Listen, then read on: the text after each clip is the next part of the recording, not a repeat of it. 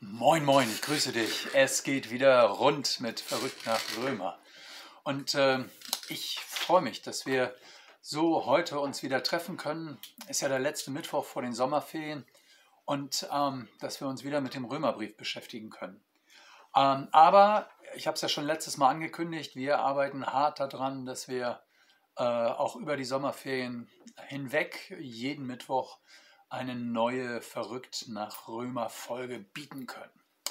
Also, Paulus schreibt an die Gemeinde in Rom und wir haben festgestellt, Rom ist eine Weltstadt und äh, Paulus erhofft sich viel davon, dass das Evangelium von Rom aus äh, in alle Teile des äh, römischen Reiches wandert. Ähm, aber warum? Warum schreibt er denn nun diesen Brief? Manche in Rom fragen, ja, sag mal, Paulus, hast du jetzt eine neue Lehre? Also kommt da was komplett Neues? Ist ja so, dass äh, gerade in Großstädten immer wieder neue Trends gesetzt werden. Paulus, möchtest du hier einen Trend setzen ähm, und äh, uns irgendwie was richtig Neues bringen? Und Paulus äh, kommt jetzt in Kapitel 4, wo wir heute anfangen, dazu, dass er sagt, nee, ich bringe euch doch nichts Neues. Ich bringe euch äh, das, was Gott vom Anfang an immer schon äh, vorhatte. Also äh, es ist nichts Neues, aber es kommt neu in unser Bewusstsein. Das, was Gott in der Heilsgeschichte schreiben will, was er von Anfang der Schöpfung vorhatte, das wird hier nochmal deutlich. Und äh, weil die Gemeinde in Rom eben äh, zu einem Teil aus äh, Menschen bestand, die mit jüdischem Hintergrund lebten, zum Teil natürlich auch von aus Heidenchristen. Deswegen argumentiert er jetzt mit der Heilsgeschichte und sagt, wir gucken uns das mal bei Abraham an. Und wir gucken uns das heute im Römerbrief an. Römer 4, Vers 1 bis 5. Was sagen wir denn von Abraham, unserem leiblichen Stammvater? Was hat er erlangt? Das sagen wir. Ist Abraham durch Werke gerecht, so kann er sich wohl rühmen, aber nicht vor Gott. Denn was sagt die Schrift? Abraham hat Gott geglaubt, und das ist ihm zur Gerechtigkeit gerechnet worden. Dem aber, der mit Werken umgeht, wird der Lohn nicht aus Gnade zugerechnet, sondern aus Pflicht. Dem aber, der nicht mit Werken umgeht, glaubt aber an den, der die Gottlosen gerecht macht, dem wird sein Glaube gerechnet zur Gerechtigkeit. Also, was ist, äh, so ist die Frage von, von Paulus, was ist das Erbe von Abraham? Was, ist, was hat Abraham ausgemacht? So wie man so bei berühmten Persönlichkeiten fragt, sag mal, was war dessen Herzensanliegen? Was war dessen Botschaft für die Nachwelt? Was war äh, dessen Position in der Geschichte? Und äh, Paulus sagt, ja, ist doch ganz klar, das Eigentliche, also das, worum es bei Abraham geht, das ist doch wohl der Glaube. Das ist doch wohl Gott, der ihm all das, was er brauchte für diese Beziehung zu Gott, der ihm das geschenkt hat. Also damit wendet er sich an die ähm, jüdischen Menschen in der damaligen christlichen Gemeinde in Rom. Ähm, für die Juden war das nämlich besonders wichtig. Abraham war ja quasi ihr Stammvater, also der, auf den man sich bezog. Äh, für sie war er der Allerwichtigste. Und plötzlich macht Paulus deutlich, ja, der, ähm, als dessen Kinder ihr euch bezeichnet, als Abrahams Kinder, der hat das doch schon genauso gemacht, wie es uns jetzt in Jesus angeboten wird, nämlich durch Glauben äh, aus der Nähe Gottes zu leben.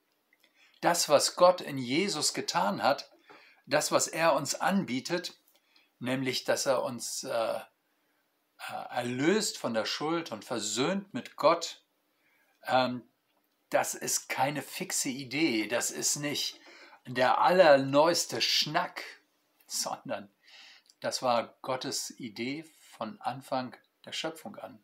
Das war Gottes Idee, als das Volk Israel noch gar nicht existierte. Gott ist der Schöpfer und Erhalter der Welt und in Abraham hat er seine Rettungsgeschichte begonnen. Und deshalb ist Abraham in gewisser Weise ähm, das Modell, an dem ich euch das jetzt deutlich machen möchte, sagte, sagt Paulus. Also Abraham als Modell der Rettung Gottes. Ja, wie sollen wir äh, auf das reagieren, was Gott uns da anbietet? Schauen wir uns doch mal dieses Modell an. Also, es geht um die Geschichte von Abraham, so wie wir sie im ersten Buch Mose Kapitel 15 finden. Ähm, es gibt ja das Geheimnis äh, des Abrahams, nämlich, dass Gott zu ihm spricht. Ähm, das ist das Entscheidende. Gott redet, Gott teilt sich mit. Ähm, das tut er bis heute. Auf die eine oder andere Weise. Vor allen Dingen tut er es durch die Bibel übrigens. Also, das ist ja nicht nur ein Buch mit Geschichten aus der Vergangenheit, sondern das ist, äh, das ist der Ort, wo Gott zu mir redet. Nicht nur indem ich äh, das, was mal andere gemacht haben, ähm, mir anschaue und dadurch erbaut werde, sondern indem Gott durch diese Geschichte, die ich schwarz auf weiß habe, mich selbst anredet, meine Geschichte deutet, meine Geschichte mit ihm erklärt, Worte in mein Leben spricht. Gott redet. Äh, also Abraham hat nicht einen Glauben aus sich selbst produziert, ähm, sondern Gott hat gehandelt. Also das, was vor jedem Glauben steht, ist das Handeln Gottes. Glaube ist nichts, was ich so durch Nachdenken oder durch ein warmes Gefühl im Bauch oder was auch immer bekomme, sondern Glaube ist die Antwort auf Gottes Ansprache. Gott hat zu Abraham gesagt, zieh aus deinem Land aus, aus deinem Vaterland und äh, geh in ein Land, das ich dir zeigen werde. Das war die Ansprache Gottes. Also das war jetzt äh, kein Kuschelkurs, nichts äh, einfach nur Nettes, sondern das war ein Auftrag. Und Gott hat Abraham gesegnet und hat gesagt, in dir sollen gesegnet werden alle Geschlechter auf Erden. Ähm, und Abraham war dann im Bereich des verheißenen Landes, da wo er also hin sollte, wo Gott gesagt hat, da bist du richtig. Und da hat Gott ihm wieder Zuspruch gegeben, hat gesagt, Abraham, ich bin dein Schild, ich bin dein großer Lohn. Also alles, was du brauchst, das kommt von mir. Also Gott hat geredet und auf das Reden antworten wir mit unserem Glauben. Auf die Zusage Gottes antworten wir mit unserem Glauben. Abraham hört das und reagiert. Ja, er reagiert skeptisch, genau. Ja, ja. Aber Gott, was soll das mit Schild und großem Lohn? Ich habe ja überhaupt keine Nachkommen. Wie soll das, was du mir am Anfang versprochen hast, denn überhaupt umgesetzt werden? Ich habe kein Kind. Ähm, wenn ich sterbe, geht meine Geschichte zu Ende. Irgendjemand wird meinen Laden erben und dann ist gut. Und da nimmt Gott ihn mit und sagt nachts, Abraham, komm mal aus deinem Zelt raus. Guck mal in den Himmel. Und ich meine, der Himmel war damals noch, hm, wie soll ich sagen, leuchtender mit Sternen gefüllt als heute. Ich habe das mal erlebt, als ich auf Bornholm war, auf einer Jugendfreizeit. da bin ich abends gerne an den Strand gegangen, habe mich an den, an den Sand gelegt, der noch warm war vom Tag, und habe in den Sternenhimmel geguckt. Weil da so viele Sterne zu sehen waren. Wenn man hier bei uns spazieren geht in Elmshorn, da hat man ja das Gefühl, man sieht gar nicht so viel, weil, ähm, weil so viel diffuses Licht sozusagen aus, äh, aus, unseren, aus unserem Leben strömt. Äh, Im Orient war das unglaublich. Es gab keine Straßenlaternen, es gab keine elektrische Beleuchtung. Der Abraham konnte sich an dem Sternenhimmel geradezu berauschen. Und Gott sagt, so nachdem du dich berauscht hast, so zahlreich sollen deine Nachkommen werden. Das verspricht Gott ihm.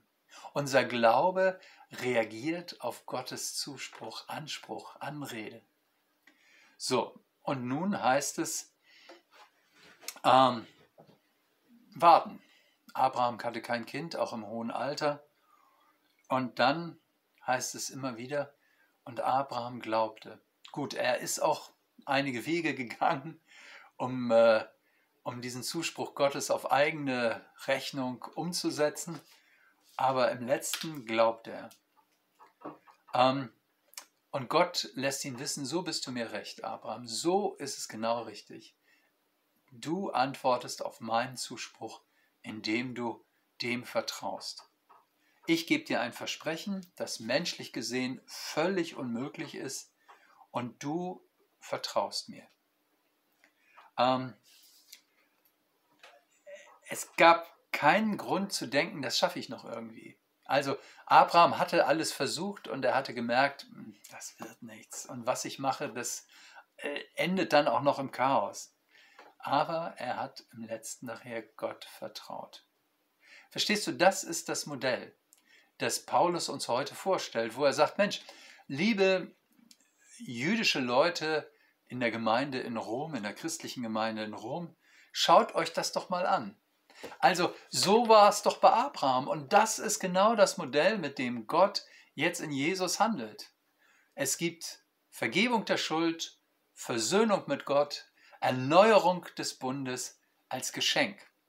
Und nun sagt Paulus, warum macht Gott das so? Damit sich niemand rühmen soll. Da sind wir bei dem, was wir letzte Woche schon hatten, nämlich, dass wir uns aufblasen über dem und damit angeben, über dem, was wir geleistet haben. Also, ich bin ein Freund Gottes, weil ich so viel geleistet habe. Was bin ich doch für ein toller Freund. Ähm, dann werde ich belohnt für das, was ich gemacht habe. Ähm, und Paulus geht es darum, dass er zeigt, guck mal, das Modell bei Abraham, das funktioniert ganz anders. Nämlich so, dass nicht ich mit meiner Leistung quasi etwas produziere. Glaube ist keine Leistung, sondern Glaube sind leere Hände. Abraham ist von Gott angesprochen und beschenkt worden, ohne dass er etwas geleistet hat. Ich kann es nicht, ich weiß nicht, wo es hingehen soll. Das ist die Haltung eines Glaubenden. Aber Gott, ich glaube dir. Du bist der Schöpfer meines Lebens und du bist der Erhalter meines Lebens und du hast das Ziel meines Lebens vor Augen. Das ist das Modell Abraham. Ähm, Abraham, der damals dem Zuspruch Gottes geglaubt hat, der möchte uns ermutigen, so sagt Paulus, Gott zu glauben, in seinem Zuspruch, den wir heute bekommen nämlich dass er den Gottlosen gerecht macht und dass da, wo wir auf Jesus schauen, er unser Leben zur Erfüllung bringt. Ich will euch einen neuen Weg weisen.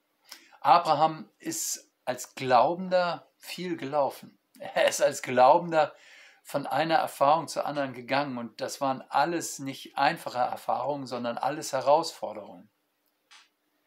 Aber es ist die Antwort auf den Zuspruch Gottes. Jetzt sagst du vielleicht, ja, ich bin ja gar nicht gottlos. Also, ähm, siehst du, ich äh, kann moralisch anständig sein oder ich kann mir Gedanken über Gott machen, ist doch alles gut. Ähm, warum willst du denn nun auch noch, dass ich ihm vertraue, dass ich auf sein Reden höre? Ähm, Paulus sagt, weil ich möchte, dass du in einer versöhnten Beziehung zu Gott lebst. Äh, das, was du immer wieder bringst, sind die Argumente des Rühms. Aber das, was Gott dir anbieten möchte, ist, dass du dir Vergebung der Sünden und ein Leben aus der Nähe Gottes schenken lässt. So möchte Jesus uns zurechtbringen und Abraham erklärt das mit dem Modell, äh, Paulus erklärt das mit dem Modell Abraham.